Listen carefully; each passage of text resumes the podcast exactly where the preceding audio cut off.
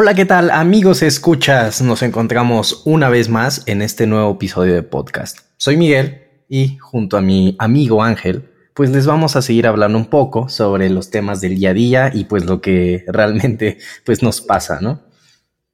Hola, ¿qué tal amigos? ¿Cómo se encuentran el día de hoy? Me encuentro muy feliz y muy contento de estar aquí nuevamente con ustedes. Es un gusto compartir un nuevo episodio, el episodio número 6 ya. Esta, en esta ocasión no voy a mencionar dónde nos encontramos porque todo el mundo ya sabe que nos encontramos en Amazon Music, Spotify, YouTube, iHeartRadio, eh, ¿dónde más? Ah, en Apple Music, Google Podcast. Creo que ya lo saben, entonces ya no lo voy a mencionar porque sería repetir lo mismo, ¿verdad? y bueno, cuéntame, ¿qué tal tu semana, estimado? Bien, la verdad es que a las expectativas y, de todo lo que está pasando, ¿no? Se vienen las celebraciones eh, aquí más importantes en México, Día de Muertos, la parte de diciembre, igual con, mucho trabajo, con muchas ganas de, hacer cosas, nuevos proyectos, pero pues ahí vamos, la verdad, eh, con toda la energía para, cerrar de, la mejor forma este año. Oye, ¿qué tal, Ángel? ¿Cómo te encuentras? tres meses y ya se acaba el año, ¿eh? Ya, no, ya estamos nada. Sí. Pero bueno, es parte de. La verdad es que ha sido un año muy retador, pero yo creo que ha sido de los mejores. Más adelante le estaremos platicando un poquito más de nosotros porque me intriga saber qué hace Miguel en su día a día y también pues yo les puedo compartir un poco qué hago mi día a día, ¿no? Por lo pronto, en esta ocasión, en esto les venimos ofreciendo aquí bonito detalle para niño, la niña, 10 pesos le vale. Ah, no, ¿verdad? 10 pesos le cuesta. A ver, Miguel. Vámonos, nos ibas a comentar algo. Vámonos. Bueno, muchas gracias. Cuídense. Saludos. Nos vemos en el siguiente. Oye, ¿cómo nos conocimos? A ver, cuéntale, cuéntale a nuestra gente cómo nos conocimos. Bienvenidos al anecdotario. Segunda parte. Pues era otoño del año del 2015 yo en una materia pues no iba muy bien.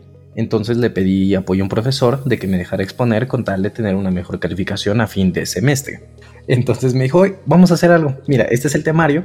Escógete un tema que todavía no lo hayamos expuesto y pues nos das como la introducción de lo que se necesita hacer. Y fue de ok, va. Eh, me la juego por el equipo, ¿no? Aquí, aquí no va a ser Juanito ni Paquito, va a ser Miguelito. No, aquí sí es Miguelito. Entonces fue eso, fue de, ok, ya, ya la negociación está, este, tal día tienes que exponer y este es el tema. Ah, perfecto. Bueno, pues ya ahí me tienen el fin de semana, preparando todo, eh, leyendo un poco, pero al final de cuentas son tantas materias, era, era, tanta veces la presión o algo así, o que no le entendías, que pues básicamente era salir eh, a la mera hora con lo que se pudiera, ¿no? Como fuera posible ese día, pues llegas con todos los nervios. No sé si a ustedes les pasan. A mí muchos años me pasó que cuando que no es lo mismo hablar con una persona en confianza a tu lado que pararte enfrente del salón y pues explicarle a todos tus compañeros algo, ¿no? Casualmente cinco minutos antes de que empezaras a hablar o que sabías que te tocaba hablar, te pones nervioso. En mi caso, pues este, me sudaban las manos. O pues no sé, te, te empezabas a alterar de cierto, ¿Sí? cierto. Eso, eso me consta, ¿eh? O sea, hoy en día ya nada que ver, pero en ese entonces si eras eh, chavo ese tímido que ni hablaba ni nada, ¿verdad? Sí, no, imagínate, yo bien portado, me siento en la segunda fila, no hablo y nada más participo cuando me dicen, oye Miguel, este, participa, ¿no? Pero fuera de eso, imagínate una persona que casi no habla, tener que explicarle a todos los compañeros, eh, pues un poco, ¿no? De, de lo que tiene que tratar esa clase. Y luego pues hay muchos compañeros que también te preguntan de todo, ¿no? Y que muchas veces no sabes, o sea, tú estudias algo y te preguntan todo menos eso. Entonces, yo, era ese tipo de yo era ese tipo de estudiantes que por molestar preguntaban cosas que sabía que no siempre, sí, siempre, siempre, tienes ese miedo, ¿no? De, ¿y ahora qué me va a preguntar? O no, ese siempre pregunta de más. Pero bueno, entonces, pues ya pasaron esos cinco minutos de nervios, empiezo a hablar y apoyo un poco a, a unos compañeros. Eh, estábamos hablando sobre qué era psicología social y cómo, cómo afectaba un poco la administración en general eh, en el trabajo en equipo. Ese fue el tema. Entonces yo dije, bueno, pues lo voy a tomar desde un punto de vista social, por ahí busco unos autores, eh, y yo soy mucho de apoyarme escribiendo. Justamente para, para que esos nervios no me ganaran, pues empecé a escribir en el pizarrón. ¿Estabas anotando en el pizarrón? Ajá. ¿Quién sabe qué? Y yo te dije, ¿qué estás haciendo? Y tú, ves que me toca exponer. Y yo de, ah, pues puedo, puedo ser parte de tu equipo. ah, sí. ah, pues sí, ven. Pasa. Pero, pero, pero fue, la, fue la exposición más random porque yo ni siquiera sabía de qué iban a hablar, ni siquiera sabía qué iban a decir. Y yo simplemente dije, va, te ayudo. ¿Sí o no? Sí, así pasó. Justo estaba preparando y escribiendo el pizarrón. Me preguntas, oye, ¿de qué van a hablar? Vente, dale. vamos a exponer aunque no sepas ni, ni de qué es, ¿no? Algo imprudente, no. La verdad es que estuvo muy bien esa exposición. De hecho, ya con el paso del tiempo ya nos gustaba exponer en cualquier clase, pero algo que me gustaba cuando pasábamos a exponer es que, de verdad, y si eres estudiante y estás escuchando esto, o eres un compañero, o estás ya, o pasas en algún momento, es muy difícil pasar a exponer frente a compañeros de la escuela. No es lo mismo exponer en el trabajo de que sabes que todo el mundo te da el avión, que te dicen sí, sí, sí, sí, a exponer en clase, ¿eh? porque ahí en la UNAM los alumnos son como de 50 alumnos, 60 más o menos. Entonces, a ver, mantener la atención de 50 alumnos, híjole. En ese entonces estaba apenas el boom de redes sociales, todo el mundo andaba en el celular y todo, pero nosotros sí teníamos esa habilidad de de hacer que la gente nos volviera a ver, ¿eh? y sí sentía esa presión. Siempre teníamos un indicador que cuando pasamos a exponer le decía, Miguel, este, alza la voz, ¿no? O sea, teníamos hasta nuestros propios este, no te están volteando a ver, alza la voz, o véalos hasta atrás para que piensen que estás viendo a los de enfrente, ¿no? O hazlos participar. Y ya, y siempre ya íbamos puliendo, ¿no? Esa, esa parte. De hecho, lo que dices es muy importante porque eso fue la base para tener esa mejora continua en cada una de nuestras exposiciones y siempre tratar de hacerlo mejor. Hablo de cosas muy puntuales. ¿Cuánta gente nos está prestando atención? ¿Cuánta gente se aburrió y se fue al celular? ¿Cuánta gente se salió al baño? Porque si te das cuenta, todo el mundo se podía salir. Y luego le hablabas a 20 personas, ¿no? Y nada más te hacían caso las dos primeras filas. Los demás ya estaban jugando y estaban en lo suyo. Entonces, esos eran los indicadores, ¿no? Como de, vamos a mejorar y que si ahora nos están viendo dos filas, para la siguiente clase, la siguiente exposición, nos vea la mitad de la gente. Claro. Y, complementando esa parte, fíjate, mejoramos tanto que hubo un momento en que la gente nos buscaba y era así de, no, vénganse a mi equipo, vénganse a mi equipo, ustedes son buenos, ¿no? Eh, o ya decíamos, había un cuate que nos dijo, oye, yo tengo, una, yo tengo un negocio grande, tengo ahí empleados, vayan a darles una plática, ¿no? Y nosotros, no, es que yo te he visto exponer y de verdad, este, te pago, no sé, dales un curso porque eres muy bueno, ¿no? Y le digo, Miguel, salió una oportunidad. Luego teníamos una maestra que era directora de, una universidad y nos, nos dijo, órale, o sea, nos gustaba mucho hablar del tema de neurociencias, ¿no? Entonces ahí fue como de, oye, ya la estamos haciendo. Desde ahí surgió la idea de hacer el podcast, pero pues nunca lo hicimos. Hasta ahora, ¿no? yo creo que eh, la, idea de, mejorar o de hablar en pública te, sirve mucho porque posteriormente de ahí empezamos a trabajar vendiendo tarjetas eh, para el trabajo, ¿verdad? Cada que íbamos a tomar un trabajo, yo decía, ya, ya, ya es, ya es un hecho que me contraten, ¿no? ¿Por qué saber venderte? O sea, ahí sí hay una importancia en hablar en público. Porque dominas tus nervios, eh, empezamos a leer libros de lenguaje corporal, a cómo hablar en público, este, qué palabras evitar, ¿no? Esto, esto, te, esto te puede servir. O sea, decir, bueno, ¿y eso qué tiene que ver, no? ¿Qué tiene que ver con Cancún? Nada, no tiene nada que ver. ¿Qué tiene que ver con la corbata roja? Tampoco no tiene que ver. Pero era un poquito para que supieras cómo, cómo surge una amistad, también que la importancia de, de aprender a hablar en público y la otra, creo que la más relevante, eh, todo, todo lo que hagas hoy en día tiene un proceso de mejora continua. De verdad, o sea, desde hablar en público, aprender a relacionarte con la gente, eh, entablar conversaciones, negociar, todo, todo tiene un proceso de mejora continua. Yo me acuerdo que en la primaria y secundaria era tartamudo, o sea, no hacía un nivel extremo, pero sí me costaba mucho trabajo hablar. Eh, de repente dije, no, no, no va a ser así, ¿no? Entonces tomé esa decisión de hay que empezar a ser extrovertido, me funcionó. Y seguramente tú estás pasando por un proceso. A lo mejor es una persona que si sabes que yo prefiero mantenerme en la sombra, es válido. Pero en algún momento de tu vida vas a requerir pasar al frente.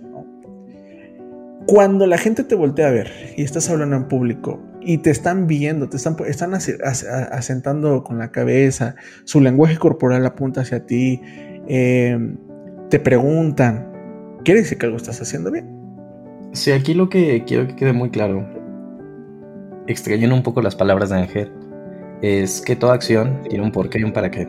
El hecho de que tú tomes la iniciativa para querer mejorar una característica o un área de oportunidad que tú tengas, es esa capacidad de mejora eh, propia, innata. Y eso surge de, querer pasar de un punto a otro, de, de estar inconformes o de simplemente querer cambiar algo, para bien o para mal, ¿no? Pero ese momento, ese instante, esa capacidad, esas ganas, se llama crecimiento. Entonces, sí, o sea, podemos pasar de mi ejemplo, de no hablar, de hablar con miedo, de que se te corta la voz, de que nada más puedes decir unas palabras o a veces ni te escuchas, no tienes que hasta que gritar. A intentarlo y y pues seguir adelante, ¿no? O sea, cada acción que nosotros tomamos repercute en una consecuencia futura. Y lo conectó súper bien Ángel. Nosotros comenzamos y nos gustó el hablar en público y eso se transformó a través de los años en saber vender. Es importante que nosotros entendamos la importancia de saber hablar en público. Porque te preguntarás, ¿de qué me sirve hacerlo con mucha gente de frente? Pues la realidad es que el poder hacerlo con muchos se te facilita hacerlo con pocos. El día de mañana que vayas a pedir un trabajo, tienes que saber venderte. Y la gente eh, te está viendo, ¿eh? O sea, te está viendo tú cómo te mueves, cómo te expresas, cómo gesticulas, qué, qué dices, qué palabras omites. Es muy importante conocer todo eso.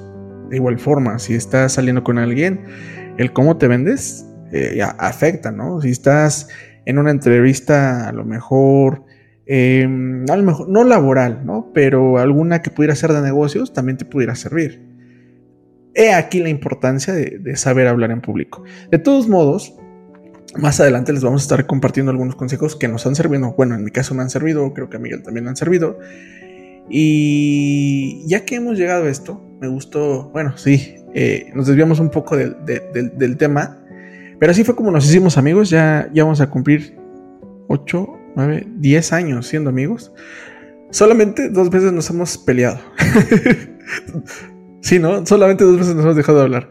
Una duró media hora, una hora, creo.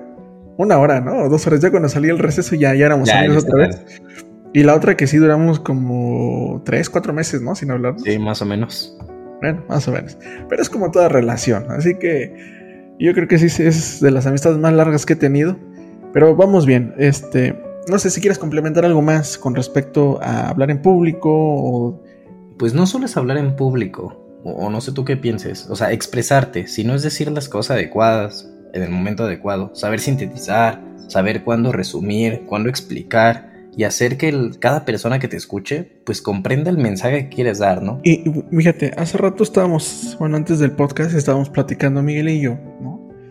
Que la intención del podcast, yo le decía, oye, me gustaría en un año escuchar el primer episodio para ver qué tanto hemos mejorado, ¿no? Porque esa es la intención. No podemos seguir ofreciendo el mismo contenido en comparación con el primero, o sea, se tiene que notar una mejora. Entonces, sí es importante un proceso de mejora continua, como le dirían los japoneses o la famosa metodología Kaizen, en donde hagas lo que hagas, no, necesariamente hablar en público, todo debes de buscar cómo mejorarlo. En la parte social, en la parte económica, en la parte educativa, en, en el ámbito que sea, siempre busca mejorarlo. ¿Por qué? Porque a lo mejor en el corto plazo no ves los resultados, pero en el largo plazo tiene muchos beneficios. Bueno, pues para finalizar, o lo que yo me llevo de la plática, pues es eso, ¿no? Es el poder eh, reconocer los errores que, que tenemos, ¿no? El identificar nuestras fallas, dónde somos buenos, qué es lo que nos cuesta trabajo. Cuáles son esas limitaciones para buscar esa mejora. Entonces, pues, sí, o sea, en mi caso, ¿cómo, ¿cómo puedes tomar una falla tan importante como es el miedo o la falta de, de poder hablar en público y lo transformas en algo positivo, en algo que, que, te pueda servir para futuro, ¿no? Independientemente de lo que hagas, como ya lo mencionó Ángel, la cuestión es siempre mejorar, pero para poder mejorar, pues tenemos que también conocernos a nosotros mismos, saber quiénes somos y saber qué es lo que queremos. Perfecto. Muchas gracias por tus palabras, estimado, y no se pierdan nuestro siguiente capítulo. Va a estar bastante interesante, ya les tenemos ahí un tema preparado. Es un placer y un honor estar aquí con ustedes. De mi parte sería todo. Y no se olviden, por favor, de seguirnos en todas las plataformas. Eh, un saludo y un abrazo. Un saludo, muchísimas gracias por, el apoyo que semana a semana nos dan y nos vemos en el siguiente programa.